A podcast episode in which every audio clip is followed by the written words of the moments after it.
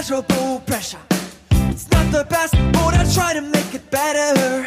Hurried love and its selfish confession. It's up to you to ask a delicate question. Just can't find that primary pleasure. The laughing faces and a renegade treasure. Hallo und herzlich willkommen zum Ringfuchs Podcast. Ich bin wieder der Ich bin wie immer der Marvin und an meiner Seite wie immer der Jasper. Hallo.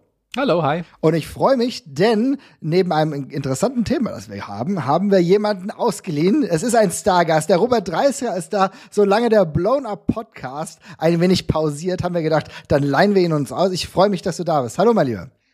Hallo, grüß euch. Freut mich da zu sein. Ich wollte schon als Eröffnungssatz sagen, es ist wunderbar, mal mit richtigen Profis zusammenzuarbeiten und dann versemmelst du die Anmoderation. Das ist immer gut. Tja, ich will, jetzt muss ich die drin lassen, leider, weil eigentlich hätte ich die so normalerweise rausgenommen. Aber ist kein Problem. Jetzt lasse ich die sogar drin, ja. Ich schneide ja normalerweise, ist dann, dann passiert das und dann ist das gar kein Problem.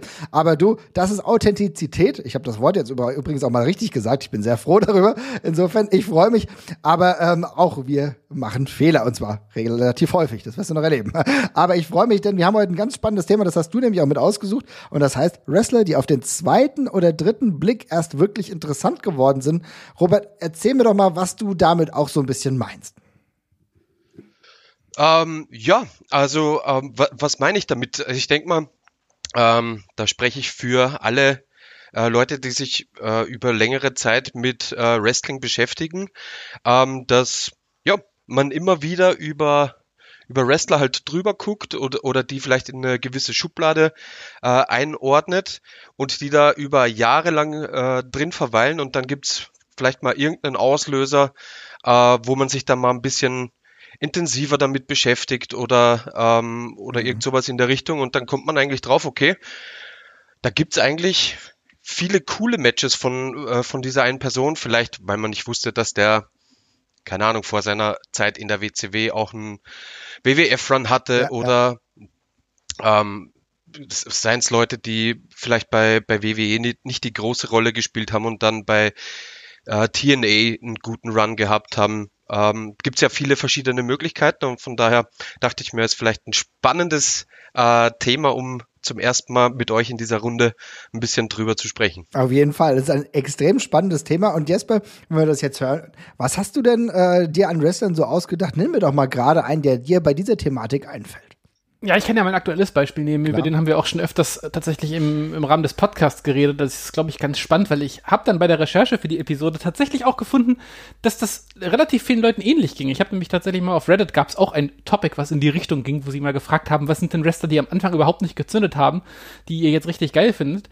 Und das der meist abgevotetste Comment war tatsächlich Hangman Adam Page. Und das war bei mir ja exakt genauso. Den habe ich ja auch das erste Mal gesehen und ich habe absolut gar nicht geschnallt, warum den irgendjemand gut findet. Ich saß irgendwie davor und er dachte so, okay, ist irgend so ein Typ, der, der wrestelt schon ganz, ganz in Ordnung, aber ansonsten stapft der da irgendwie so ein bisschen langsam rum und irgendwie muss man sich so ein bisschen auf die, auf die Ausstrahlung von dem Typen einlassen, um dann irgendwie zu schnallen, ja, der ist einfach cool. Ne? Also das ist, du, musst- der ist einfach, ein, ist einfach ein cooler Typ, dem es Spaß macht, irgendwie zuzugucken, weil er eben auch ein bisschen sich anders verhält im Ring als andere Wrestler.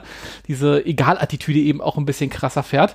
Und äh, tatsächlich jetzt eigentlich der Wrestler bei AEW ist, wo ich emotional am meisten invest investiert bin an der Stelle. Also irgendwie spricht mich das dann doch extrem an und der bringt irgendwie eine Attitüde mit, die mir bei vielen anderen Wrestlern komplett abgeht. Ähm, das hat bei mir dann im Nachhinein doch noch sehr gut gezündet. Und das finde ich spannend, weil du sagst es ja im Nachhinein, denn am Anfang weiß ich noch, als wir über die Anfänge von AEW gesprochen haben, da warst du kein großer Fan von der ganzen Thematik. Ne? Nein, wahrlich nicht. Geht dir das bei Page genauso, Robert?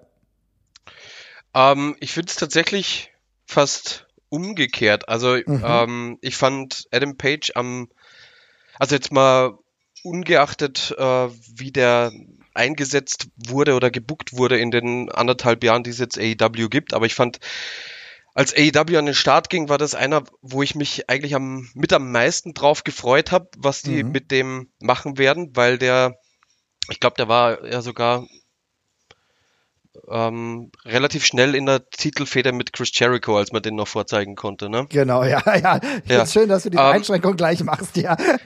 ähm, da fand ich den eigentlich total spannend und fand, also da war ich schon hooked, würde ich sagen, aber das hat sich jetzt ein bisschen, muss ich ganz ehrlich sagen, dann im, in den letzten sechs bis acht Monaten bei mir, ja, wie soll ich sagen, verflüchtigt, obwohl er jetzt natürlich von seiner In-Ring-Arbeit um, um nichts schlechter ist, aber den fand ich persönlich tatsächlich am, am Anfang von AEW äh, interessanter oder war gespannter, was sie mit ihm vorhaben, muss ich tatsächlich Ah ja, gestehen. spannend. Okay, das ist ja, äh, ich kann äh, beides verstehen, muss ich sagen. Ich bin also ja. vielleicht vielleicht nur kurz ergänzend. Mhm. Also in meiner in, in meiner Vorstellung müsste eigentlich Hangman Page, wenn wenn wenn man es ja, wie soll ich sagen, wenn man es durchgezogen hätte, dann müsste der jetzt eigentlich Champion sein. Ja. Also wenn man jetzt quasi von der Erwartungshaltung, die ich jetzt vor anderthalb Jahren so hatte, zu jetzt denke ich, müsste, müsste entweder er oder zumindest das MGF schon mal Champion gewesen sein.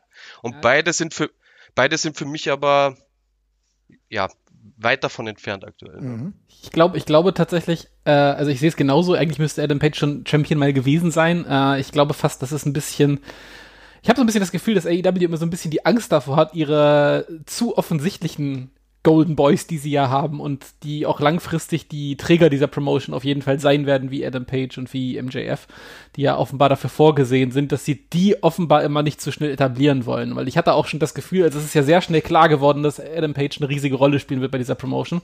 Und ich habe dann immer so ein bisschen das Gefühl, sie sind dann so ein bisschen triggerscheu an der ganzen Geschichte und machen lieber nochmal einen Bogen mehr und versuchen den Charakteren nochmal auf eine andere Art und Weise eine Facette zu geben, bevor sie sie gleich komplett etablieren. Aber bei Adam Page hätte man es in meinen Augen auch schon machen können. Ich würde also insofern zustimmen, den Umweg, den er jetzt gerade geht über diese ganze Dark Order Geschichte, die finde ich auch, also ich finde die persönlich sehr unterhaltsam. Ich kann damit wunderbar leben und ich habe da auch die Geduld, aber äh, für seinen Aufbau ist das jetzt tendenziell nicht so wahnsinnig wichtig. Aber vielleicht will man das eben auch aufspannen, bis wieder Fans wirklich da sind. Weiß ich auch. Ja, ich glaube, ich glaube, daran ähm, hängt vieles. Ich finde aber trotzdem, dass der Aspekt natürlich, auch wenn wir jetzt hier gerade eine kleine Schleife drehen, sehr relevant ist, dass wir uns überlegen müssten, okay, jetzt könnte der nächste Schritt für den einen oder anderen definitiv mal kommen. Ich denke da tatsächlich an MJF. Ähm, weiß jetzt auch nicht, warum er jetzt in einem Tag-Team Titelmatch äh, dann für den nächsten Pay-Per-View gebucht ist. Okay, da gibt es natürlich auch Erklärungsansätze. Denke aber schon, dass es langsam mal Zeit wird, dass einer der beiden wirklich mal den World Title hält.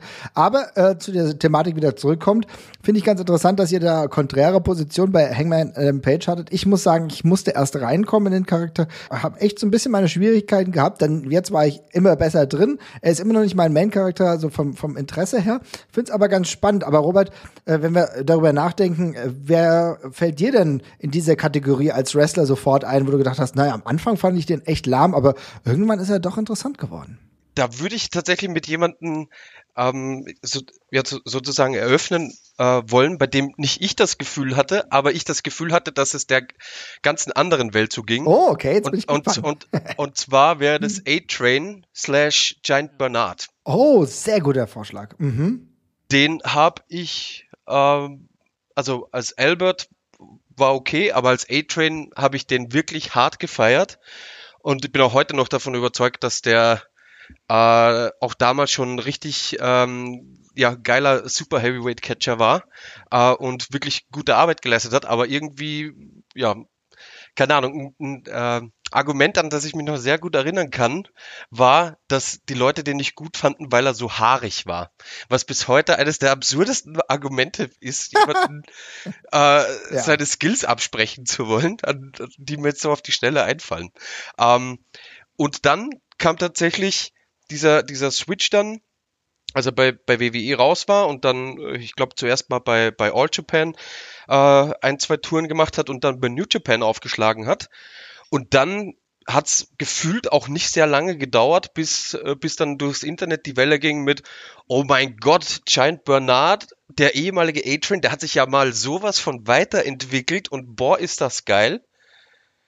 Und ich weiß noch, ich, ich saß zu Hause und dachte mir so, wollte mich, wollte mich leimen, der macht doch nichts anderes als davor. Das, der, der war davor schon ein geiler Catcher. Jetzt hat er halt Tattoos und keine Haare mehr. Und das ist der Unterschied. Und jetzt ist auf, jetzt auf einmal ist er geil, aber vor zwei Jahren ähm, wollte den niemand sehen. Hab, das habe ich tatsächlich nicht verstanden. Geil, aber richtig guter Name. Ist mir auch komplett aufgefallen damals, eigentlich, als er dann wirklich seinen New Japan Run hatte, als er dann gegen Tanahashi mehr, mehrfach gekämpft hat, aber auch gegen andere, wo du wirklich gemerkt hast, okay, allein oder im Tag Team war ja damals auch mit Carl Anderson im Tag unterwegs. Das hat immer unterhalten, das war immer eine gute Sache. Aber irgendwie davor, als ich muss aber selber sagen, ich gehöre genau zu dieser äh, Kategorie Mensch, die ähm, A-Train nicht so wirklich in der WWE gebraucht haben. Das, also, das hat er irgendwie gedacht, okay, er ist halt da und dann hat er, glaube ich, hat er nicht sogar ein Match äh, gegen den Undertaker gehabt bei irgendeiner WrestleMania, wo er noch nicht mal der einzige Gegner von des Undertaker Ja, war. mit, mit Nathan Jones war das, Mit- glaube ich, auch. Ja, mit oder? Nathan Jones und da hast du gedacht, okay, was ist Nee, das es, denn jetzt? es, ne? es, es, es, hätte, es, hätte, es hätte Undertaker und Nathan Jones gegen Big, Big Show, Show. und A-Train sein sollen. Ja. Aber ja. weil Nathan Jones, äh, Jones verkackt hat, wurde es dann ein Handicap-Match. Stimmt, stimmt. Ach stimmt, der durfte nur den Run dann noch machen, glaube ich, ne? Irgendwie sowas, ja. Ja, ich muss, ich muss, ich muss aber auch sagen, also tatsächlich, ich bin da, ich bin da bei Robert. Ich fand damals A-Train tatsächlich auch schon ziemlich super. Also der Cut ja dann irgendwann kam ja diese Phase, wo die WWE auch augenscheinlich ihn angefangen hat, gegen ziemlich populäre Wrestler zu stellen. Du Hat stehst sehr ja auch paarig, wenn ich mir dein Gesicht so angucke, ja. Ja, ja, danke dafür. äh, aber da hat, er- ich weiß noch, er hat relativ viel gegen Rey Mysterio äh, gewrestelt, auch gegen, gegen Edge war viel dabei und dann hat er vor allem diese Mini-Fehde gegen, gegen Chris Benoit gehabt und er hatte gegen Chris Benoit ein Match, was ich damals absolut großartig fand bei ich, ich, äh, No Mercy war das, glaube ich, oder sowas. No Mercy 2002, 2003 in dem Dreh. Äh, und da hat er, der hat so ein super geiles Match gehabt, wo äh, er eigentlich alles von Chris Benoit andauernd ausgekontert hat am laufenden Band und Chris Benoit halt jedem seiner Moves irgendeinen Kniff geben musste, damit er gegen A-Train funktioniert. Also irgendwie statt das Crossface normal anzusetzen, muss das irgendwie, hat A-Train ihn versucht zum Powerslam hochzuheben, Benoit hat sich von den Seilen abgestoßen und ihn dann von da ins Crossface genommen und dergleichen. Das ging das ganze Match so. Das war super cool äh, erzählt und da waren auch eine ganze Menge anderer richtig gute Matches bei. Äh, aber wo, wo wir das schon ansprechen mit Haarig, diese ganzen Shave Your Back Chants, die waren halt auch einfach immer da und haben irgendwie so, also sie haben es ihm aber auch nie erlaubt, halt irgendwie mal das einfach wegzuignorieren, sondern er musste sich dann immer drüber aufregen und immer drauf reagieren und dann hat dieser Charakter halt irgendwie diesen Quatsch halt auch nie ganz hinter sich gelassen, fand ich. Und dann haben sie es halt irgendwie komischerweise abgebrochen. Also er wurde ja dann auch wirklich entlassen, das ist ja auch wirklich komisch. Also weil ein Jahr davor war er dann irgendwie noch ein relativ heißes Eisen und dann wurde auf einmal rausgeschmissen und dann geht halt der Weg über Japan und ja, ist seltsam. Ja, und dann aber leider, das haben wir auch schon mal thematisiert, das Comeback als Lord Tensei. Oh Gott, ja. Naja. Ja, das war tatsächlich auch, also ähm, zu dem Zeitpunkt habe ich es dann schon ein bisschen sportlicher gesehen. Da war ich dann auch schon äh, selbst ein paar Jahre aktiv, als dann ähm, er als Lord Tensei nochmal zurückgekommen ist. Aber das war tatsächlich auch eins der Comebacks, wo ich mich wirklich sehr, sehr drauf gefreut habe, als bekannt wurde, dass der, äh, dass der jetzt zurückkommt. Und ich dachte mir so, ist, ist mir jetzt egal, ob der als Giant Bernard oder A-Train oder von mir aus auch Albert zurückkommt. Aber das wird, das wird richtig gut. Und dann, ja, dann war es Lord Tensei und hüllen wir mal den Mantel des Schweigens, glaube ich, im Großen und Ganzen ähm, darüber. Was ich vielleicht noch kurz anmerken wollte zu dem, was äh, Jesper gerade gesagt hat. Hm. Also wenn das Publikum in der Halle irgendwie chantet, äh, äh, dass du dir mal den Rücken rasieren sollst, dann ist es ja vollkommen äh, in Ordnung, weil du, du hast ja auch dann damit etwas, was du, wo, womit du arbeiten kannst. Ne? Stimmt, ja. Ähm, aber wenn dann, sag ich mal, die, sagen wir jetzt im, im, im Internet oder in Gesprächen dann quasi äh, das als Argu Argument vorgebracht wird, warum man denn jemanden nicht mag, dann, dann, dann, dann sind wir nochmal auf einem ganz anderen, ja, Niveau ist vielleicht das falsche Wort, aber ne, das ist ja dann nochmal eine ganz, ganz äh, andere Sache, ne? Weil, keine Ahnung, bei Kurt Angle haben die Leute auch You suck geschrien und alle wissen, eigentlich ist es nicht so, aber es ist, ist halt lustig und mittlerweile ist es ikonisch, ne? Also das, das ist ja per se nichts äh, Schlechtes, wenn da sich die Zuschauer in die Richtung ähm, austoben. Immerhin äußern sie sich und toben sich aus. Ne? Ich meine, da hat man ja dann vielleicht einen einigermaßen kreativen Ansatz gewählt. Ja, aber ich, ich kann das absolut nachvollziehen. Ich finde A-Train ein richtig gutes Thema. Und ich muss sagen, ähm, vielleicht geht es irgendwie, das geht ein bisschen weg, aber es ist trotzdem so eine ähnliche Thematik von einem Wrestler, bei dem ich, ähm, den ich tatsächlich erst kennengelernt habe in der WWF und habe eigentlich gedacht, okay, du jetzt hier schön im Tag-Team, was ist das denn und was habt ihr für einen blöden Namen? Skip und Zip, die Body Donners und mir geht's konkret um Chris Candido. Chris Candido, ein Wrestler, den ich in der WWF überhaupt nicht kapiert habe, habe ich nicht verstanden, was das sollte und dann ist er mir auch gar nicht mehr großartig in Erscheinung getreten, bis ich dann irgendwann mal angefangen habe, ein bisschen intensiver, gerade so gegen Ende hin, ähm, äh, ECW zu verfolgen und da ist mir eigentlich die Qualität eines Chris Candido erstmal eindrücklich klar geworden, dass er eine Innenring-Qualität hat und auch einigermaßen unterhalten ist. Ich muss beispielsweise sagen, sein Werdegang in Zeiten dieses Stables mit der Triple Threat, also Shane Douglas, äh, Tammy Sitch wäre ja auch dabei, zwischenzeitlich Francine, ähm, das hat mir dann tatsächlich ganz gut gefallen und du hast ja auch gemerkt, er kann das, was er im Ring tut, das konnte er auch nach seiner Zeit bei ECW und äh, da, da muss ich echt sagen, ich habe ihn danach erst so wirklich schätzen gelernt. Könnt ihr das irgendwie nachvollziehen?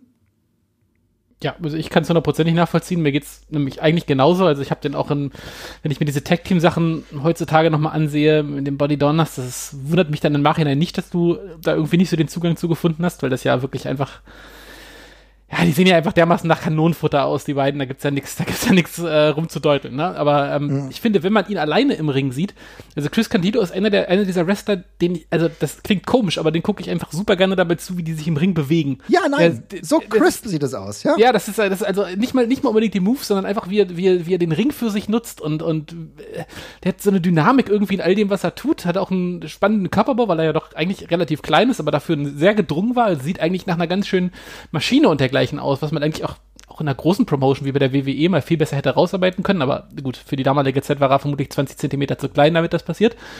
Und ich finde den vom, vom, vom, vom, von der In-Ring-Arbeit ist, da, ist der in meinen Augen total über jeden Zweifel erhaben. Also das war dann ja irgendwie auch augenscheinlich, wie ihm äh, damals in dieser Independent-Zeit dann ja die Herzen quasi zugeflogen sind auf einmal auch. Richtig gut. Robert, hast du ihn ein bisschen verfolgt? Ja, also die, die Zeit der, der Body Donners, die habe ich zum Glück verpasst, muss ich sagen. also das ist an mir vorbeigezogen. Ich war auch da ähm, na gut, wann, wann war das etwa 95, 96? 96 und 96.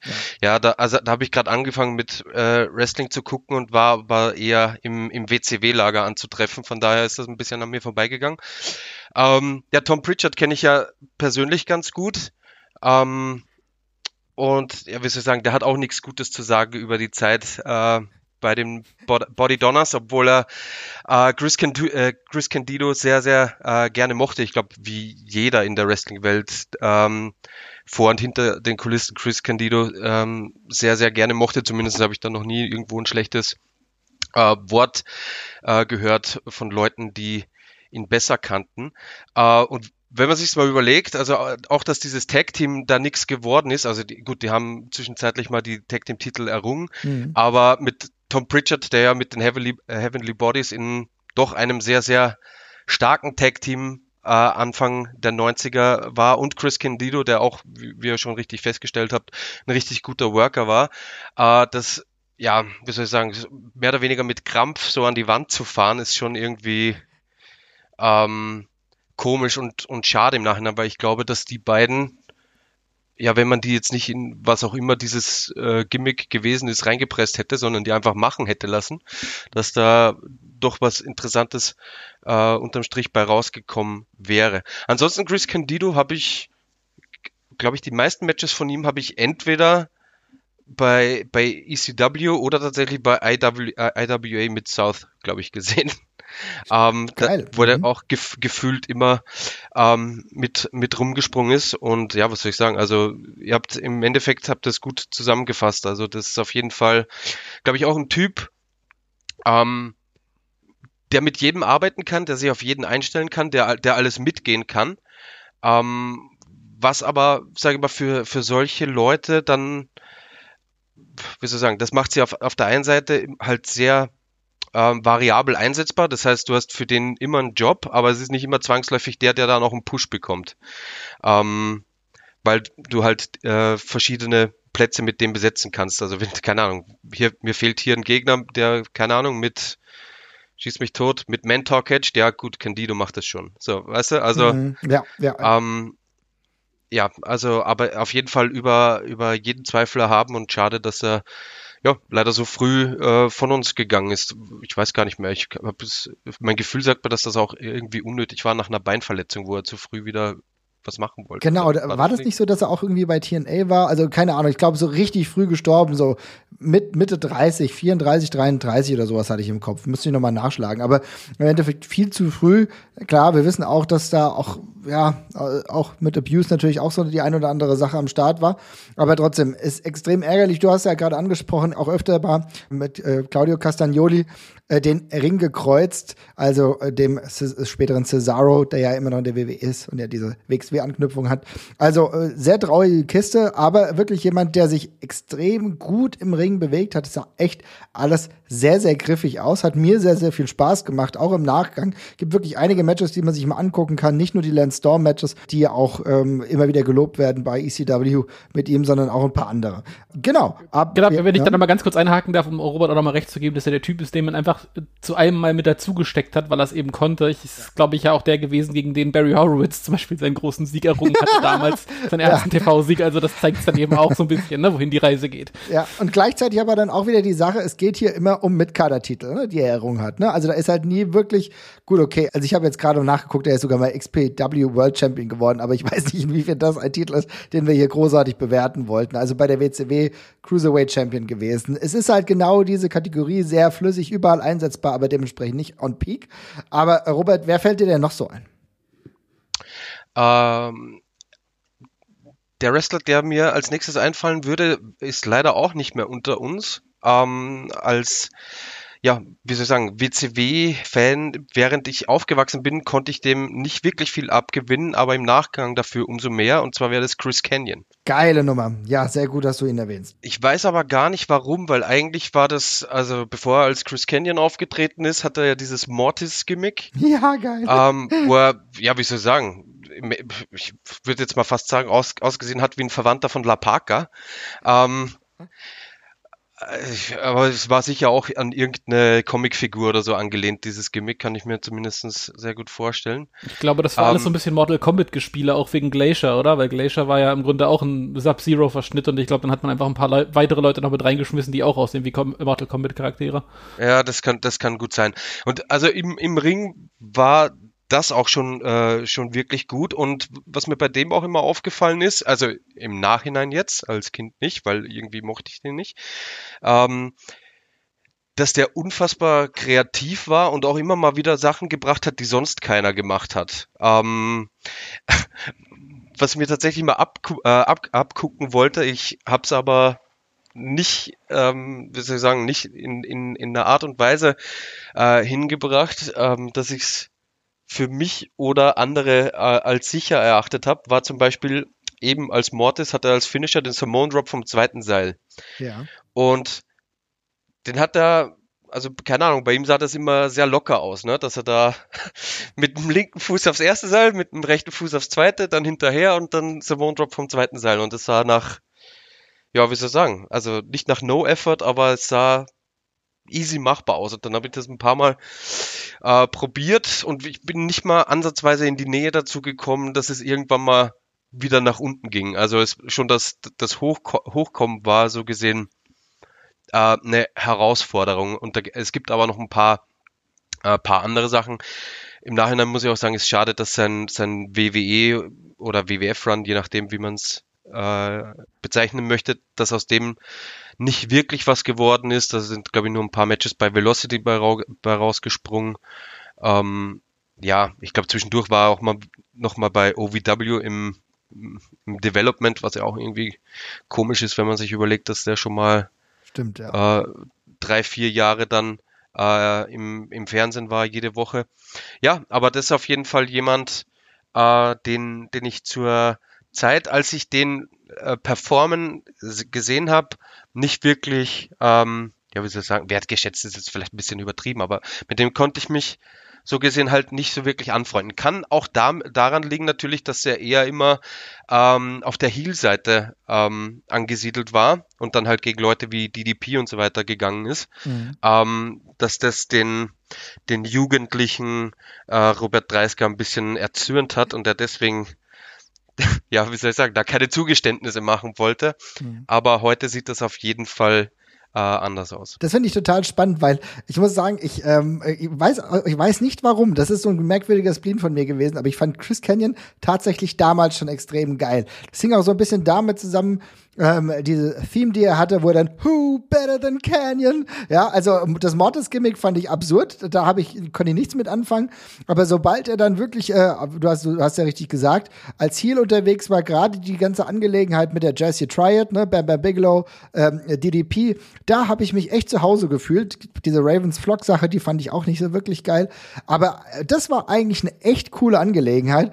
Und ich muss auch sagen, also ich war, zeit, war, war zeitweise auch echt Fan. Auch, und man muss ja auch sagen, Chris Canyon ist ja jemand, ja, der wird oftmals vielleicht zu sehr unterbewertet hat aber extrem viel Qualität mit sich gebracht und war auch derjenige, der vielen Promis, äh, wrestlenden Promis in der WCW das ganze Wrestling überhaupt auch mal ein bisschen näher gebracht hat. Also ich weiß, glaube ich, dass Jay Leno einer derjenigen war, okay, wir können über Leno-Matches in der WCW sprechen, aber es war tatsächlich schon so, dass er das ihm beigebracht hat. Ich glaube, auch Karl Malone dürfte noch ein Schüler von ihm gewesen sein und das zeigt ja, dass du nicht kompletten Nulpen irgendwie diese Stars an die Hand gibst, sondern dass die einigermaßen Qualität haben, Jesper. Ähm, ja, tatsächlich, für mich war das damals komplett spannend, weil ich habe den, ähm, ich habe da so die Spät-WCW-Zeit habe ich, hab ich überhaupt nicht mehr richtig aktiv geguckt. Das habe ich dann alles erst später nochmal nachgeholt. Ähm, aber damals, als diese Invasion-Story dann losging, haben halt sehr viele, sehr von Canyon äh, geschwärmt, als der reingekommen ist. Also die, gerade bei Moonsault war äh, Schwärmerei sehr viel, dass, oh geil, Canyon, ja, schade, dass die ganzen anderen Stars finden, aber Canyon ist echt cool, an dem werdet ihr echt Spaß haben, super cooler Typ. Und dann muss ich ganz ehrlich sagen, dann habe ich den am Anfang gesehen und ich habe es null geschnallt. Also weil der Typ sah für mich völlig average aus, ähm, hatte ein paar ganz nette Moves und ansonsten habe ich nicht so ganz verstanden, was das, was der eigentlich wollte oder was daran besonders sein sollte. Als ich dann den den WCW-Run äh, WCW nochmal später gesehen habe, da ist es mir relativ aufgefallen, weil ich finde tatsächlich, der ist also Kenyon hat versucht, sehr flashy zu wresteln die ganze Zeit. Also der hat, also im, im Nachhinein muss ich sagen, der, der spammt ganz schön viele besonders aussehende Moves tatsächlich ja. einfach. Ne? Das ist mehr ein Move-Wrestler als ein guter Wrestler, hatte ich teilweise das Gefühl. Also ich habe mir, die WCW hat ja sowieso manchmal so ein bisschen komische Match-Struktur, fand ich immer, wo einfach so Move nach Move nach Move kam die ganze Zeit und irgendwie dazwischen gar nichts war. Und bei Canyon finde ich das sehr krass aus heutiger Sicht, wenn man den Wrestling sieht, weil da kommt irgendwie, ja, hier Russian Leg Sweep und dann da irgendwie ein Suplex von drinnen nach draußen und dann von draußen nach drinnen und dann halt irgendwie drei Neckbreaker-Variationen. Nichts hängt so richtig zusammen irgendwie die ganze Zeit. Aber damals war das, glaube ich, halt völlig neu halt auch, ne? Und mhm. das ist natürlich dann einfach spannend und cool zu sehen. Richtig gut fand ich ihn eigentlich vor allem am Mikrofon. Also da war er ein ziemlicher Natural. Hat mir sehr viel Spaß gemacht und äh, ist auf jeden Fall total rausgefallen aus der Zeit. Also ich kann rückbetrachten total verstehen, dass man den, dass sich einige zumindest damals sofort äh, für den begeistern konnten. Aber bei, für mich als jemand, der dann irgendwie damals gesagt bekommen hat, hier, der ist total super, hat sich das im ersten Moment überhaupt nicht erschlossen. Nee, und man muss aber auch sagen, dass er relativ viel Pech hatte, ähm, weil er natürlich auch mit dieser extrem unglücklichen Storyline ähm, des, von DDP mit dem Undertaker da reingerutscht ist. Ne? Als Freund von DDP ist er ja auch mit in dieses Konstrukt reingerutscht, was ja dann in einem SummerSlam-Match gemündet hat. Ähm, Undertaker und Kane gegen äh, DDP und Canyon. Äh, ich glaube, wir sind uns alle relativ einig, dass das nicht die beste Fehde aller Zeiten von den jeweiligen ja, Protagonisten war. Ja. Da sind auch ein paar Elemente drin, über die man heutzutage ehrlich gesagt gar nicht mehr so genau nachdenken möchte, gemessen daran, dass er ja auch immer wieder gesagt hat, dass er angeblich ziemlich viel Backstage gemobbt worden ist, dafür, dass es ein offenes Geheimnis war, dass er schwul war und das viele gewusst haben. Ähm, und wenn man sich dann dieses eine Segment ansieht, wo er da irgendwie Boy George singend auf den Undertaker äh, geschminkt zustapft und der Undertaker ihn dann bei diesem absolut widerlichen Chairshot einfach umnietet, der auch komplett durchgezogen ist. Das ist aus heutiger Sicht nicht so cool gealtert, muss ich ganz ehrlich sagen. Ähm, aber ja. Ja. Aber trotzdem, ähm, liebe Leute, schaut euch mal das ein oder andere Canyon-Match an. Ist äh, offenbart bessere Dinge, als man vielleicht denken mag. Deswegen sehr, sehr coole Nummer. Ich muss mal ganz kurz auf einen zu sprechen kommen, bei dem ich mir immer noch unsicher bin. Ich weiß noch nicht, in welche Richtung es geht. Also ich habe hab ihn jetzt mal aufgenommen aber ich muss mal ganz kurz mit euch über Lex Luger sprechen. oh ja, gerne. Ja, denn bei Lex Luger ist es bei mir so, ich ähm, habe ihn absolut verstanden als The Narcissist in der WWF. Das war für mich ein Gimmick, das habe ich verstanden. Dann auch mit dem, wo klar war, dass er die Stahlplatte drin hat und dementsprechend leichter seine Gegner besiegen kann. Das habe ich alles nachvollziehen können. Aber danach habe ich ja im Endeffekt dann nur noch seinen WCW-Run gesehen. Und der WCW-Run, der war für mich geprägt von extrem gähnender Lehre. Ähm, ich weiß auch, ich weiß auch wirklich nicht, warum äh, ein Lex Luger im Jahr 2000 noch in der WCW war. Also von den guten Matches war da gar nichts da. Und muss dann aber sagen, okay, ich habe mir gedacht, okay, gerade in den letzten Tagen, weil wir über dieses Thema ja gesprochen haben, ich gedacht, okay, ich muss diesem Mythos von Lex Luger noch mal ein bisschen mehr auf den Grund gehen.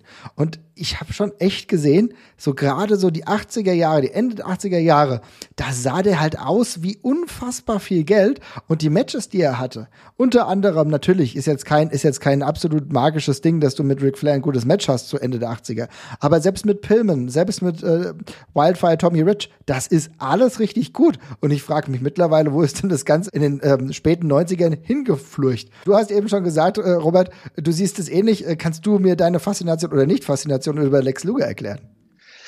Ähm, ich habe tatsächlich, naja, disku diskutiert wäre tatsächlich übertrieben, aber auf, auf, auf Twitter kam irgendwo ein Lex Luger äh, hoch, äh, wo, ich, äh, wo ich mich ein bisschen beteiligt habe. Und ähm, ich glaube, unterm Strich kann man es, glaube ich, dabei belassen. Äh, late 80s und Early 90s Lex Luger ist cool und money. Ja. Und alles, was irgendwie so auf jeden Fall nach 95 passiert ist, ja, ist halt passiert, aber da reden wir nicht drüber.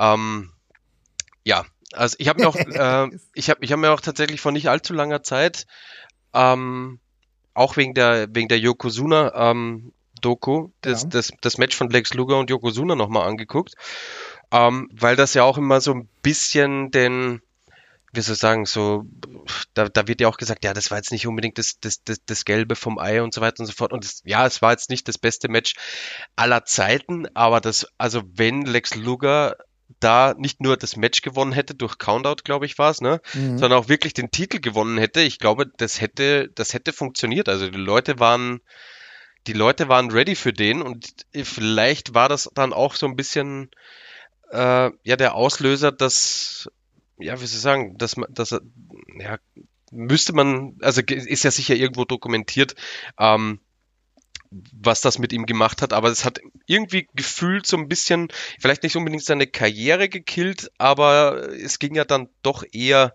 äh, bergab, glaube ich, weil das war SummerSlam, wann war das? 92? 93? 93? 93. Ja. Ähm, und danach ging es ja, sage ich mal, langsam bergab. Jetzt nicht unbedingt, ne, er ist jetzt nicht in bodenloses, äh, bodenlos abgestürzt, aber das war auf jeden Fall Peak und die Leute waren auch, also wenn man sich das anguckt, die Leute waren ready, Lex Luger als WWF-Champion zu sein. Ohne Scheiß, jetzt mal ohne Mist, ich muss das auch sagen, ich weiß, ich weiß noch, wie ich, ich war ein kleines Kind damals wie alt war ich? Ähm, acht Jahre dürfte ich gewesen sein.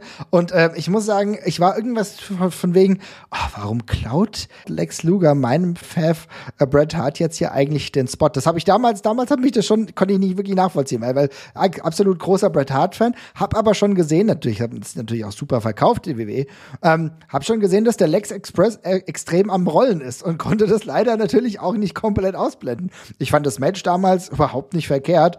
Ähm, ich, also das mit dem Yokozuna. Und halt natürlich überlegen wir uns, das war doch dieser ganze Aufbau davor. Wie grandios geil war das, dass er der Einzige war, der den Yokozuna hochheben konnte, jetzt mal. Aber das ist, das ist exakt der Punkt. Also, was Robert gerade gesagt hat, ich glaube, das ist ein super wichtiger Teil, weil er hat ja, du, du hast es ja gerade schon in diese zwei Kapitel geteilt, Robert. Und ich glaube, man muss halt wirklich einmal, ja, äh, Lex Luger vor dieser World Bodybuilding Federation und Unfall, dem Motorradunfall und dem Luger danach sehen. Also, weil davor hat er ja wirklich reihenweise akzeptable Matches auch gehabt in der, in der WCW. Also meistens auch natürlich gegen sehr fähige Gegner. Also ich glaube, man hat schon immer ein bisschen gewusst, dass man Lex Luger vermutlich auch ein bisschen durchhelfen muss hier und da, aber mit Leuten wie Barry Windham und, und Ric Flair und sowas und äh, Kurt Hennig oder so waren da ja immer gute Sachen auch immer schon bei gewesen.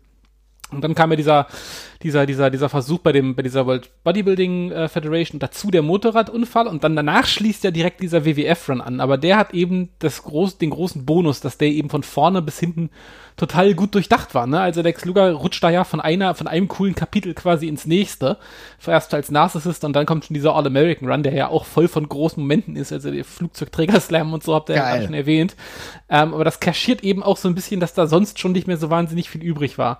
Und danach das ist ja immer so die spannende Phase, wie so ein Wrestler sich so hält, wenn man nicht unbedingt jetzt alles komplett geil durchdacht für ihn hat und er auch so ein bisschen selber Arbeit leisten muss, in Anführungszeichen.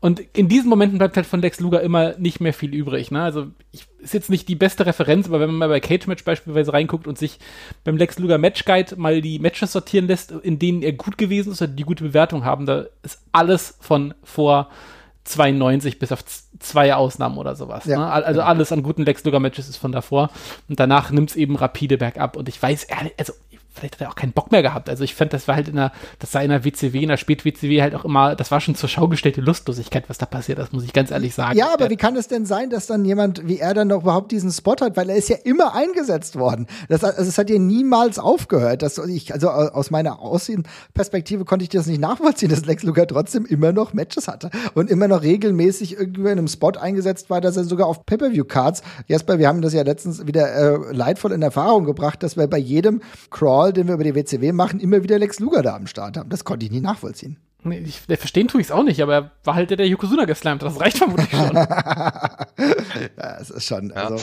Wo, wo, wobei ich muss sagen, jetzt, ähm, na, also quasi in der zweiten Hälfte der 90er, ich kann mich erinnern, der, der hatte, glaube ich, ein nicht ganz unbrauchbares Mini-Programm mit Bret Hart. Zumindest gab es da, glaube ich, ein, zwei Matches, ich glaube, um den US-Title damals. Ah, okay. ähm, das wäre jetzt auf die Schnelle also gut, ist ja auch Bret Hart, ne? Ah, aber das wäre jetzt so in, den, in der zweiten Hälfte der 90er so das, was mir noch einfallen würde, wo ich sage, ja, das, das, das kann man sich äh, angucken. Tatsächlich ähm, mhm. ist Lex Luger aber ein Teil von, von, äh, von einem Match, das ich äh, immer wieder hernehme, äh, wenn es um, ja, was soll ich sagen, Tag Team Wrestling 101 und generell ähm, um ja gutes, solides und realistisch dargestelltes äh, Wrestling geht. Ja. Ähm, und zwar ist es vom äh, Crockett Cup 87, Bob und Brad Armstrong oh, gegen ja. Lex Luger und Tully Blanchard. Ähm, was ein richtig geiles äh, Tag Team Match ist. Also wenn ihr da, also das wäre quasi meine Match-Empfehlung sozusagen, wenn ihr jetzt sagt, so, ich bin jetzt heiß auf Late 80s Lex Luger, dann Nehmt das Match. Dann gebt euch das. Geil, guter, guter Vorschlag, ja. Jetzt die, die, die, die, ganze Feder mit, die ganze Feder mit Sting war ja damals auch geil. Ich habe das ja schon mehrmals erwähnt, dass ich, dass ich kaum einen Kniff im Wrestling geiler fand als dieses Face-Heel-Tag-Team aus Sting und Lex Luger, wo irgendwie, sobald, solange Sting hingeguckt hat, Lex Luger irgendwie die Hände geschüttelt hat von den Fans und ja. abgeklatscht hat. Und wenn Sting sich umgedreht hat, irgendwie die Hände weggeschlagen hat so und keinen Bock mehr. Das ist so super geil. Das passt halt auch super. Ganz super ehrlich, liebe, liebe, ja, liebe WWE, macht mal eine Story, macht mal beziehungsweise einfach eine Doku nur darüber. Das wäre allein das, so 20 Minuten über diese Storyline wäre schon extrem spannend, ja. weil es war echt geil. Also es macht wirklich Spaß, auch heute noch, sich das alles nochmal anzugucken. Ne? jetzt, jetzt bei, ich, ja. ich, äh, sorry, wenn ich mich nicht täusche, ich glaube, äh, ich glaube aber, dass äh, ich Lex Lugers Gesicht zumindest bei dieser neuen WWE Icons ähm, Serie, da wo die, die erste oh. Folge mit Yokozuna war, glaube ich, ja. gesehen habe. Ja. Wenn ich mich, also wenn ich mich nicht täusche, dann Müsste da eh was kommen. Siehst du mal, ist mir gar nicht aufgefallen, aber da freue ich mich drauf. Geil. Jesper, was hast du denn noch? Wen hast du noch?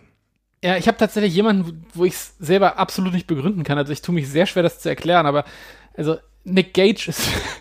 Nick, Nick, also Nick, Nick Gage ist Nick Gage ist schon komisch, weil also ich bin ja, ich gucke jetzt ja wirklich viel Wrestling und ich habe den, ich habe diesen Nick Gage Hype Train habe ich selber volles Met verpasst. Ich habe irgendwie, habe ich ein Jahr nicht hingeguckt und auf einmal haben alle Nick Gage geliebt aus dem mhm. Nichts. Und ich stand da so, was habe ich denn jetzt verpasst hier bitte? Warum, warum finden wir denn jetzt alle Nick Gage gut? Was ist denn, was ist denn los? Und irgendwie, wenn mich jetzt jemand fragen würde, warum ist Nick Gage jetzt so beliebt, ja, da könnte ich auch nur sagen, ja, der hat eine Bank überfallen und dann kam er irgendwie zurück und seitdem finden wir ihn irgendwie eigentlich alle ganz gut. Aber so, also ich meine, er ist ja irgendwie so eine halbe Parodie von sich selber geworden und äh, catcht jetzt vor allem in witzigen Umfeldern größtenteils, aber ansonsten hat er jetzt auch nicht so wahnsinnig viel umgestellt, dass ich sagen könnte, daran liegt es, dass jetzt Nick Gage auf einmal als humoristisches Werk so funktioniert, wie er es jetzt gerade tut. Also ich raff's nicht ganz, um ehrlich zu sein, aber äh, es ist auf jeden Fall gab es eine gab es einen sehr sehr starken Umschwung von einem relativ belächelten bis egalen Deathmatch Wrestler oder Hardcore Wrestler, der dann auf einmal jetzt ja, ein Indie-Darling geworden ist tatsächlich. Mhm. Ja, ich muss auch sagen, die Faszination erschließt sich mir nicht hundertprozentig. Robert, kannst du uns ein wenig helfen? Nein. so, damit würde ich sagen. Nein, ich finde es Also ich kann echt nichts beitragen zu dem Thema. Ich habe es selber nie verstanden. Super. Ja, weil äh, ich meine, wir kennen das, wir wissen alle, Tassilo Jürgen scheint ja immer noch großer Fan zu sein, ja, von äh, Nick Gage, aber äh, ich kann es nicht so hundertprozentig nachvollziehen. Ich habe auch das genauso wie du ein bisschen verpasst, Jesper, und war dann plötzlich ein bisschen irritiert auch, dass plötzlich ist das alles gar kein Problem. Naja, Banküberfallen, kein Problem, er ist wieder da und alle finden es jetzt plötzlich geil. War so für mich eine interessante Wendung, mit der ich nicht so zwingend gerechnet habe, ja. Aber ich, ich lasse ja jedem seinen Spaß, ist ja gar kein Problem, ne? ja, spa spannende, spannende, spannende Charakterentwicklung auf jeden Fall. Ich weiß auch noch, als wir den bei, bei dem WrestleMania-Wochenende gesehen haben, da mhm. waren wir doch bei dieser AIW-Show, ja. äh, wo er gecatcht hat gegen ähm, äh, Ah, der, der mit Freebird rauskommt. Äh, Mans Warner. Mans genau. Warner. Und äh, das war auch so irre. Die Halle, es, es war arschspät, die ganze Halle war rotzbesoffen irgendwann auch nur noch. Also da konnte ja auch niemand mehr so richtig stehen, weil wir gerade schon Scott Steiner gegen Hornswoggle gesehen haben. Da musste man ja irgendwie auch noch durchkommen. und dann und, und dann kam Nick Gage gegen Vance Warner und die Halle hat gebrannt auf einmal. Also das war echt, die, wie die alle ausgerastet sind auf Nick Gage und was war da, was da für eine, was da für eine Lautstärke und für eine Brutalität auf einmal drin war. Also ich, so habe ich es mir, so, so sieht es, so sah es auf den Tapes für mich immer beim Sandman in der ECW tatsächlich aus. Vielleicht ist das auch so ein bisschen der, so ein bisschen der Appeal, dass das jemand ist, der halt einfach absolut nicht reinpasst und aussieht wie der Einzige, der dich wirklich totschlagen könnte von den ganzen Leuten, wenn er wollte. Der das ja, auch tut. Aber das, aber das ist extrem spannend spannend, dass du das jetzt sagst, weil ich muss sagen, diese, diese Show ist mir im Nachhinein ja tatsächlich eine echt gute Erinnerung geblieben. Ja. Ähm, und äh, natürlich, wir haben auch ein bisschen was getrunken. Ich glaube, die Taxifahrt hat danach auch ordentlich Geld gekostet, ja, von New Jersey dann zurück nach Brooklyn. Ähm, aber war irgendwie geil. Ich meine, nicht nur, dass wir Shinjiro Otani gegen Eddie Kingston gesehen haben, was an sich auch schon eine geile Kiste ist. Gefolgt von Scott Steiner gegen Hornswoggle. ja, ja, tatsächlich aber auch geil. Das war so unser erster Berührungspunkt äh, bezüglich Dominic Arini, ne, der damals Stimmt. aufgetreten ist. Ähm, also irgendwie irgendwie ganz, ganz weirde, krasse Card. Aber ja, Nick Gage, ähm, speziell, ich würde, ich kann es noch nicht ausreichend bewerten. Ich finde aber tatsächlich, dass du eben gerade Mans Warner erwähnt hast. Ich bin noch nicht drin genug. Aber Mans Warner wäre tatsächlich für mich jemand, der vielleicht irgendwann mal in diese Kategorie kommen könnte. Ja, der ähm, auch tatsächlich irgendwie doch relativ runder Wrestler schon in dem, was er tut. Also ich habe den, als ich den das erst, also ich war mich, war ein bisschen überrascht. Ich hatte irgendwie damals gedacht, der wäre schon super lange aktiv, aber der hat irgendwie auch erst so fünf, sechs Karriere, Karrierejahre auf dem, auf dem Buckel. Mhm. Äh, sieht auch einfach älter aus, als er ist tatsächlich. Also der gibt sich ja so, so verlottert einfach, dass man auf den ersten Moment denkt, es ist so ein alter Veteran, der da gerade rumläuft. Äh, aber tatsächlich äh, doch ganz äh, ansprechender Brawler, so muss ich sagen. Also könnte ich mir auch gut vorstellen, dass der dann noch mal ähm, sich eine, sich eine, sich eine Level nach oben mogelt. Auf jeden Fall. Aber ähm, jetzt stelle ich mir die Frage, Robert, äh, warum schieben wir denn solche Wrestler in irgendeine Kategorie oder schieben wir in so eine Kategorie von wegen, naja, wir gucken mal, aber nicht so genau. Wie kommt das? Naja, äh, gute Frage. Ähm, man, also gerade wenn man jetzt zum Beispiel, also wenn ich es jetzt einfach auf mich ummünze, ja. ähm, wenn ich äh, aufwachse und mir WCW auf DSF angucke und ich gucke mir halt nur WCW auf DSF an, mhm. dann ist das halt auch alles, was ich sehe. Ne? Also dementsprechend fehlt halt der, der Überblick, ähm, was jemand äh, sonst noch gemacht hat. Es kommt halt na natürlich immer darauf an. Ich glaube auch, dass sich die, die, die, äh, die Art, wie sich, äh, wie Wrestling konsumiert wird, sich äh, erheblich äh, geändert hat. Ne? Also äh, wenn ich mir jetzt zum Beispiel vorstelle, ich wäre keine Ahnung, jetzt gerade 13 oder 14 oder 10 oder whatever, aber ich hätte das WWE-Network zur Verfügung. Also das wäre, also ich wäre wahrscheinlich gar nicht mehr außer Haus gegangen als, als, als, als Jugendlicher. Ne? Also mhm.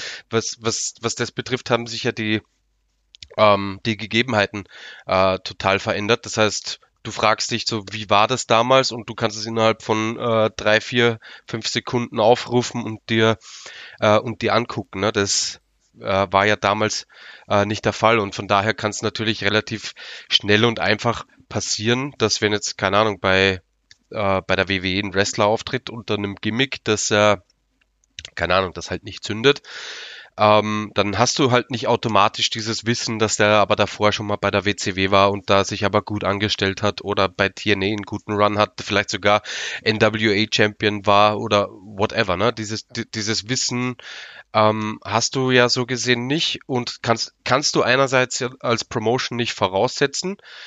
Andererseits ähm, ist es ja auch, kann es ja auch gut sein, dass Leute schon äh, 10, 15 Jahre Erfahrung haben, aber dann trotzdem für, äh, für dein Produkt äh, frisch sind. Ne? Mhm. Ähm, das hatte man halt früher äh, eher in den, in den äh, Territory Days halt, ne? dass Leute schon ähm, ja, wie soll ich sagen, eine Dekade Erfahrung hatten, bis die dann zum ersten Mal bei whatever, ne, im Mid-South Territory aufgetaucht sind äh, und aber äh, gestandene, fertige ähm, Wrestler waren. Ne? Also, keine Ahnung, ich finde es legitim, dass zum Beispiel Leute ähm, nicht unbedingt auf dem Schirm haben, dass, keine Ahnung, weil es jetzt das krasseste Beispiel ist, das mir einfällt, aber dass Nick Dinsmore, der Eugene porträtiert hat, eigentlich ein sehr brauchbarer Wrestler ist, hm. ähm, kann man jemanden, der halt ausschließlich WWE im Fernsehen konsumiert, um die Zeit, wo Eugene da aktiv ist,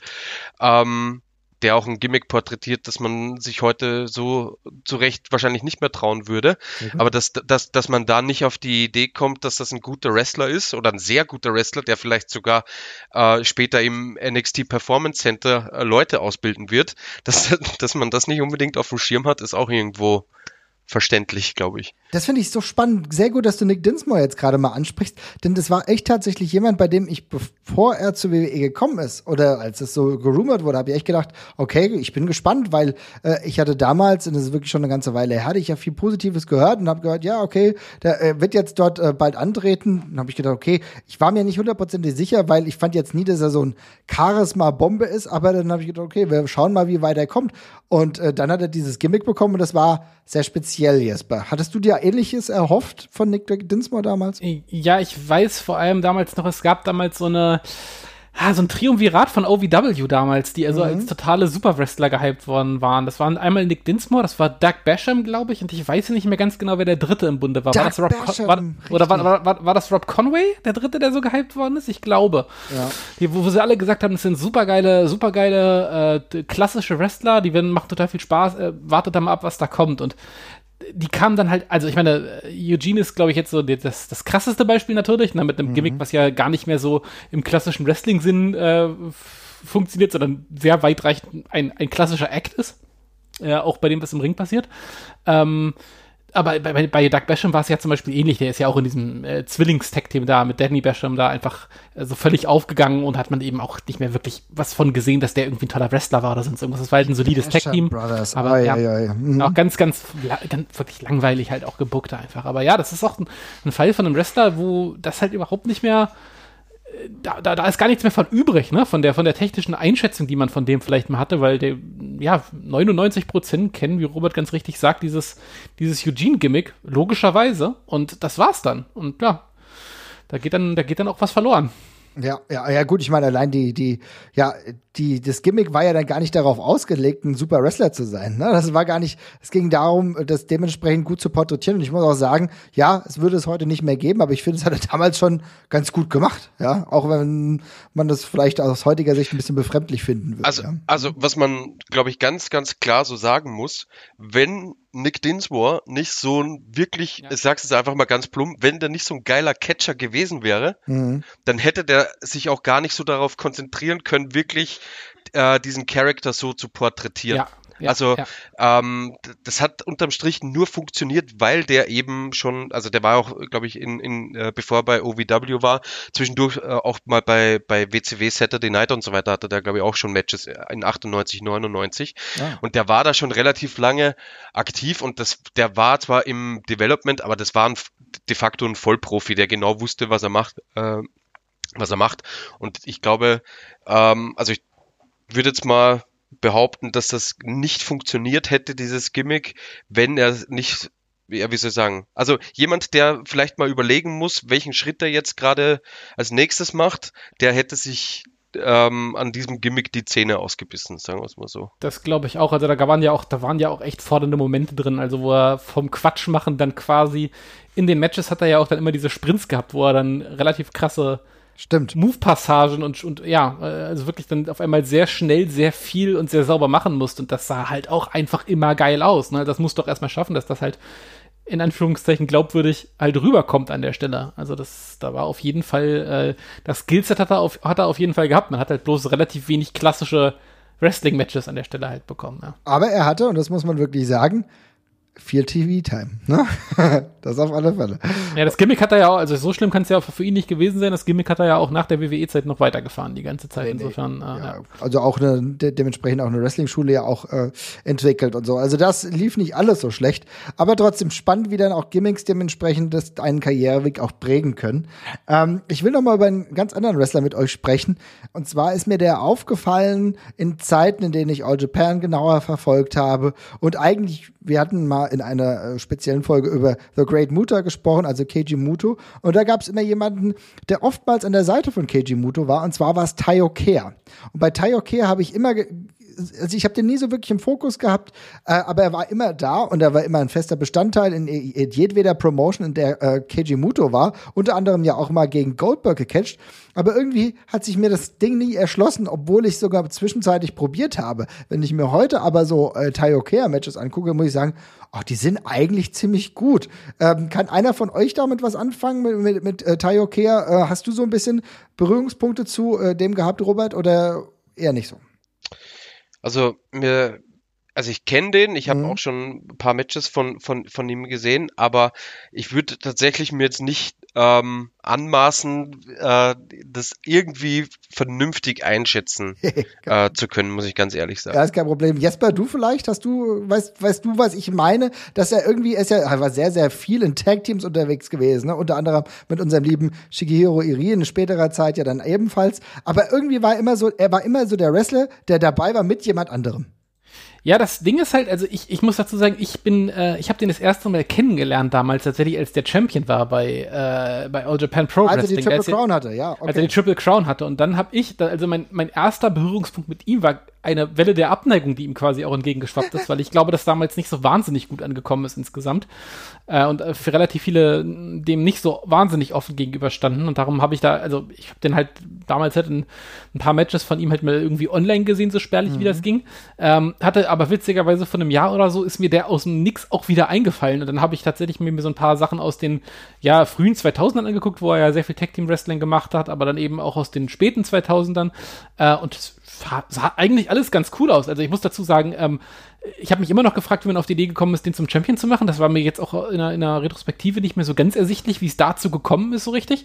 Äh, aber abseits davon war das, war das ein lustiger Wrestler. Der hat auch, ich finde, der hat einen, der hat einen Stil gehabt, in dem er sich komplett gefunden hat. Äh, wirkte auch ein ganzes Stück anders als die anderen, mit denen er da größtenteils im Ring zusammengestanden hat. Also war, war, hatte ein ziemliches Alleinstellungsmerkmal irgendwie und war eigentlich ganz unterhaltsam so. Ähm, aber wie gesagt, ich bin halt quasi direkt mit dem Hate eingestiegen bei der, bei der Geschichte.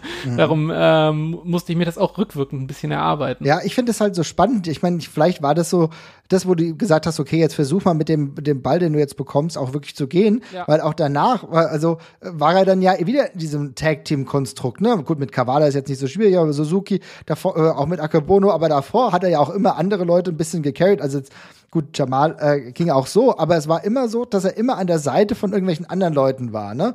War ja teilweise auch äh, in allen Stables, die Keiji Muto hatte, ja, so gut oder so schlecht sie äh, gewesen sein mögen, ne? wenn wir uns an Bad erinnern beispielsweise und dieses absurdes äh, Stable an All Japan, das weiß ich immer noch nicht genau, wie man es ausspricht, Road, Road, keine Ahnung, wo so viele Ex-WWEler dann dabei waren, ne? da war er dann auch immer dabei. Also irgendwie so ein Wrestler, der so in between war, aber ehrlich gesagt, wenn ich mir das heute angucke, hat mir das gut gefallen. Hast, hast du denn noch jemanden, Jesper? Ja, ich, ich mache noch ein bisschen Gotteslästerung jetzt quasi zum Schluss. Oha. Ich, ich glaube, ich glaube, also, ich, also wenn ich gleich erkläre, wieso, dann, dann wird es auch, glaube ich, verständlich. Aber äh, als Fit Finley zur WWE gekommen ist, da habe ich relativ schräg geschaut damals, muss ich ganz ehrlich sagen. Also gleich vorweg, Fit Finley rück, in, rückbetrachtend über jeden Zweifel erhaben, ja. Großartiger Wrestler, ganz, ganz klasse mit einer riesen Historie auch. Aber mal ganz im Ernst, jeder, also fast jeder geneigte Zuschauer kannte den damals halt irgendwie so als F-Talent aus der, aus der WCW, ja, wo der irgendwie rumgeturnt ist und irgendwie hier und da ab und zu mal ein cooles Match hatte, aber ansonsten eben vor allem in dieser Hardcore-Division rumgeturnt ist dann zum Schluss. Und dementsprechend überraschend fand ich dann eben dieses WWE-Comeback, was der halt dann nochmal bekommen hat, ja auch relativ äh, durchproduziert, ne? Also der hat ja noch eins äh, eigene Vignetten quasi bekommen, wo er sich so vorstellen durfte und ich habe das am Anfang überhaupt nicht geschnallt, was das soll. Und dann ist der da aufgetreten und der war ja auch da schon jetzt nicht mehr wirklich ganz jung. Also der dürfte ja auch schon irgendwie in den 50ern gewesen sein oder so, als er dann da aufgeschlagen ist. aber ja, hat sich dann eben mit der entsprechenden Härte, die jetzt ja rückbetrachten natürlich auch sein, äh, sein Patent quasi ist, hat er sich dann quasi in die Herzen zurückgeprügelt. Muss aber dazu sagen, bei Wrestlern, die über die Intensität kommen, fällt mir das irgendwie im ersten Moment ganz oft nicht so richtig auf, weil das fällt, also in Fit Finley fällt einfach in puncto Farbe so gegen, gegen viele andere so ein bisschen ab, die da irgendwie rumturnen, ne? Und in der WCW gab es halt irgendwie wenig Gründe, sich mit Fit Finlay zu beschäftigen. Und das habe ich dann erst in der WWE verstanden, was den eigentlich ausmacht. Und dann habe ich natürlich auch später nochmal äh, die alten richtigen Catch-Geschichten von ihm mir angesehen, die ja noch eigentlich die viel prägenderen seiner Karriere quasi sind. Aber bis dahin hatte ich mit ihm keine Berührungspunkte und war dementsprechend verwirrt. Finde ich spannender Punkt. Robert, hast du äh, den WWE-Run von Finlay verfolgt? Ähm, ja, absolut. Und ich habe da tatsächlich jede Minute äh, gefeiert. ähm, ich, ich, weiß, ich, weiß, ich weiß nicht, ob man, als ähm, Jesper den, den Namen ausgesprochen hat, da musste, ich, da musste ich kurz lachen, weil ich da an ein Statement von einem ja, deutschen WWE-YouTuber denken musste, der gesagt hat, ja, rückblickend war Finlay doch nicht ganz so scheiße. ähm, ja, also quasi als Fazit immer noch scheiße, aber nicht so scheiße, okay.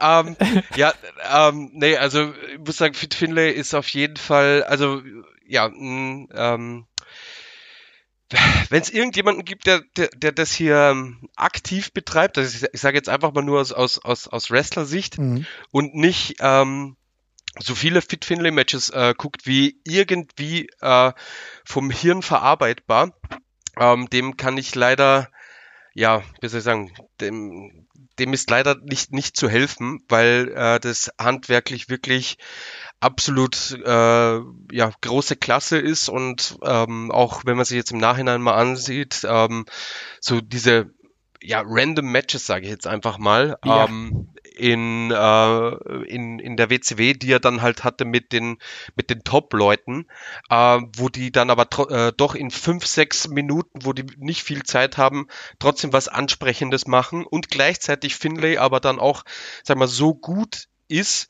um nicht wie Fallobst auszusehen. Also meistens, keine Ahnung, ist jetzt egal, ob der, der Gegner Goldberg oder, keine Ahnung, Scott Steiner oder ein Rick Steiner oder whatever, ne? Einfach Leute, mhm. die in der Card weiter oben an, angesiedelt sind ähm, ist er trotzdem, auch wenn das ein, ein, kurzer und relativ schneller Sieg ist, aber immer ein Gegner, der so ein, so ein unangenehmer, ja, so ein un unangenehmer Stolperstein dann doch irgendwie sein kann, ne? Der trotz, trotzdem er äh, oft, ja, wie soll ich sagen, im, im österreichischen Wrestling-Jargon sagt man auf den Arsch geht, ähm, aber trotzdem immer seine Credibility behält.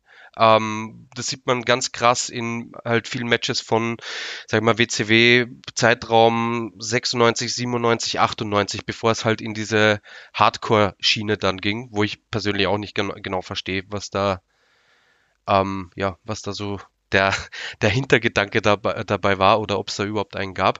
Äh, aber da kann man sich auf jeden Fall ähm, sehr, sehr viel oder sollte man sich sehr, sehr viel abgucken, was ähm, Thema Glaubwürdigkeit, Selling und, und, und so weiter betrifft. Da ist Fit Finlay auf jeden Fall ganz, ganz, ganz weit vorne und auch sein WWE-Run ähm, fand ich, ähm, fand ich sehr gut. Und auch da hat man ja sehr eindeutig gesehen, mit welchen Leuten er gearbeitet hat. Ja. Ne? Das, war, das waren ja auch Leute, die, oder im zumindest zum großen Teil Leute, die, äh, sagen wir, die Stars in drei bis fünf Jahren danach dann äh, sein ge gewesen sind oder sein äh, hätten sollen. Ne? Also das ist ja auch ganz, ein ganz klares ähm, Muster zu erkennen, mit welchen Leuten er da gearbeitet hat, um denen einen Schliff zu verpassen und die gut aussehen zu lassen. Das ist, ja. wie du sagst, also gerade so 2006, 2007, dieser Run, ich meine, der war ja für seine Karriere auch krass, ne? Also, ich glaube, war das nicht so, als er äh, die Theme I came to fight oder irgend sowas. War das, I love also, to fight. I love to fight oder so, ja, genau. Und dann äh, ist er dann reingekommen 2006, 2007, wo er dann äh, nicht nur den äh, US-Title gehalten hat, sondern auch um den World-Title gekämpft hat. Und jetzt bei das war schon ziemlich gut. Ja, das war, das war super geil. Also es ist, es, der, im Grunde hat er zwei Arten von Matches gehabt. Das eine war das, was Robert gerade gesagt hat. Er, mhm. Man hat ihm halt irgendwie die jungen Stars gegeben. Ich kann mich zum Beispiel noch an ein es, das waren auch, da waren so ganz viele TV-Matches einfach bei irgendwie bei SmackDown oder, oder bei, ja, ich glaube SmackDown war, das war ja größtenteils, wo er dann gegen Matt Hardy gewrestelt hat, irgendwie acht Minuten. Und das war viel besser, als man das von den Namen her jemals irgendwie hätte gedacht äh, damals. Ne? Das war mhm. immer so, ey, krass, was war das denn für ein geiles Match? Auch von Matt Hardy, hat halt aus Matt Hardy nochmal eine ganz andere Seite auch rausgekitzelt. Da gab es eine ganze Reihe von heutzutage absurd anmutenden äh, Three-Ways mit, mit MVP und, und äh, JBL und dergleichen, die aber auch super geil waren. Und die anderen Matches, die er gehabt hat, waren solche Sachen wie gegen William Regal, wo sie ihn, glaube ich, rausgeschickt haben zusammen mit Regal und dann einfach gesagt haben, okay, wir gucken jetzt mal zehn Minuten nicht hin, ihr könnt miteinander machen, was was ihr wollt und könnt euch grün und blau schlagen und danach machen wir Feierabend. Und davon, von diesen Matches hat er eben auch noch relativ viele gehabt, wo man ihn so gegen seine alten Kumpels gestellt hat und die durften sich dann eben ein bisschen malträtieren und durchstretchen im Ring. Es war aber auch alles sehr unterhaltsam tatsächlich. Also wirklich ein rundherum gelungener Run. Und dann, ja, da durfte er auch den Hornswoggle Comedy-Kram mitmachen. Das hat ihm ja auch nochmal äh, auf jeden Fall ein paar, ja, prägnante Jahre geschenkt, sage ich mal, ne? Die, wo er auch sehr viel TV-Time bekommen hat und äh, auch mit einem Act verknüpft, weil er ihn vermutlich auch nochmal für eine neue Zielgruppe zumindest bekannt gemacht hat. Mhm. Und für eine neue Generation auch. Also insofern echt nochmal ein ja, also unglaublich guter später Run nochmal. Also völlig unverhofft auch, glaube ich. Definitiv. Und ich weiß aber noch, wenn wir jetzt gerade noch bei ihm sind, dann müssen wir natürlich sagen, es war schon ziemlich, ziemlich geil, als er dann irgendwann nochmal zu WXW zurückgekommen ist, ja. Das, das war für mich einer der absoluten Highlights. Ich glaube, es war 2011 dürfte es gewesen sein. Broken Rules, dies, das. Ähm, wenn ich mich richtig erinnere. Das war schon ziemlich genial, äh, weil wir kannten ihn. Es war damals eine unfassbar große Nummer natürlich auch, weil ein ehemaliger WWE-Star. Das war schon, hat mir, hat mich gefreut und danach ist er ja dann auch nochmal bei Karat gewesen. Äh, das waren schon Highlights. Sehr schön. Habt ihr doch noch jemanden oder wollen wir Schluss machen für heute? Also ich hätte noch ein paar, aber ich, ich weiß nicht, wie, äh, auf wie viele äh, Stunden dieses Programm angesetzt. Ach komm, komm, dann mach doch noch mal einen. Ein auf einer geht noch. Komm, such dir noch mal einen. Ähm, ein, ähm, wo man heutzutage vielleicht auch gar nicht mehr ähm, ja, das für möglich hält, dass man die Meinung mal hatte, mhm. wäre tatsächlich für mich Mark Henry. Mhm. Oh ja, mega guter Punkt. Mark Henry, äh, damals auch als Sexual Chocolate genannt. Und damals wusste ich nämlich nicht, was das soll. Aber Robert, warum könntest du denn heute sagen, geiler Typ? Ähm, ja, also äh, für mich hat äh, Mark Henry aller, aller spätestens eigentlich angefangen zu funktionieren, als dieses, ähm, ja, diese Hall of Pain quasi ähm, ein, eingeführt wurde. Ich fand den aber eigentlich tatsächlich davor schon äh, irgendwie cool, aber doch irgend, also keine Ahnung, der hat jetzt, dem hat so ein bisschen die die Hook gefehlt über die Jahre, denn also ich, ich meine, der war jetzt glaube ich 20 Jahre, na, knapp, sagen wir mal 15 Jahre mindestens, glaube ich, dauerhaft im WWE-Fernsehen zu, ja. zu sehen, ne? In verschiedenen, in verschiedenen Varianten. Und irgendwie, ja, ich, also ich, ich weiß nicht, äh, was, was ihm, was ihm gefehlt hat, ähm, aber spätestens mit der Hall of Pain wurde äh, der wirklich, wirklich äh, gut. Und da hatte ich auch, also man hat da einfach, glaube ich, so ein bisschen gemerkt, dass, ähm, dass die Leute den nicht mehr, ja, ich sag jetzt mal, belächelt haben. Einfach nur, weil mir das ein besseres Wort gerade fehlt. Aber ähm, zumindest so in, in, in meinem Umfeld war Mark Henry immer so einer, kann, ich, ich kann mich noch erinnern, bei, bei einer richtig unnötigen Aktion hat er sich mal den Knöchel gebrochen. Mhm. Ähm, ich weiß aber nicht mehr genau, in welchem Jahr das war. Und ich, ich weiß noch, so in meinem ähm, Umfeld ähm, wurde sich zum Beispiel darüber lustig gemacht, äh, weil wie kann man sich denn, wenn man, wenn man läuft, den, den, den, den Knöchel mhm. brechen? Ähm, und das war aber auch so der Tenor, der, glaube ich, auch, sage ich mal, durch die Internetforen und so weiter ging, ähm, dass sich der, dass, dass der immer so ein bisschen in die, ja, ich sage jetzt mal, auch wenn es ein bisschen ein harter Begriff ist, aber so in diese Witzfigur-Schiene dann äh, immer reingedrängt worden ist. Äh, ja, ich war jetzt, ich würde jetzt nicht sagen, dass ich der übermäßig große Fan war, aber das fand ich dann immer ein bisschen zu zu drüber, ehrlich gesagt, weil ich fand eigentlich immer, dass das ein ordentlich, ordentlicher Catcher war. Mhm. Aber halt spätestens als dann das mit der, mit der Hall of Pain begonnen hat, da hat es, glaube ich, dann auch bei vielen weiteren Leuten dann auch Klick gemacht. Ja, und überlegt, ja, auf jeden Fall. Und ich äh, kann mich noch super an diese Storyline erinnern. Ähm, wo er eigentlich so sein Karriereende bekannt geben wollte, mit John Cena dann zusammen und wo er dann äh, nochmal hier getan hat. Das war für mich einer der geilsten Raw-Momente der wahrscheinlich der letzten zehn Jahre. Jesper, erinnerst du dich da noch dran? Das ja, natürlich. Unfassbar. Ja, ja. Ja, das hat man auch schon mal separat nochmal ausgelobt. Ich ja. liebe diesen, ich liebe diesen Moment. Ich fand auch den ganzen Run, finde ich auch tatsächlich richtig gut. Ich finde ja allgemein immer Wrestler gut, wo man immer das Gefühl hat, es gibt gleich richtig Ärger, wenn die rauskommen. Und da mhm. ist Mark Henry inklusive des, des Themes so ein Premium-Kandidat für mich. Da weißt du, was gibt gleich richtig auf die Nase. So. Und das ja, ist einfach ja, und da, da möchte ich nur kurz einhaken. Also ja, das Theme ist natürlich eine, eine, eine 10 von 10, aber und, und wir, wir, wir machen uns ja gerne über die WWE Production lustig mit ihren 57 Schnitten und so weiter. Aber es gibt, glaube ich, im ganzen WWE-Fernsehen keinen geileren Kamera-Angle, als wenn die Mark Henry über die Schulter filmen. Ja! Bei, sein, bei seinem Entrance oder wenn der, wenn der Ringside steht, das ist mit einer der geilsten Camera-Shots, die es jemals gegeben hat. Ja.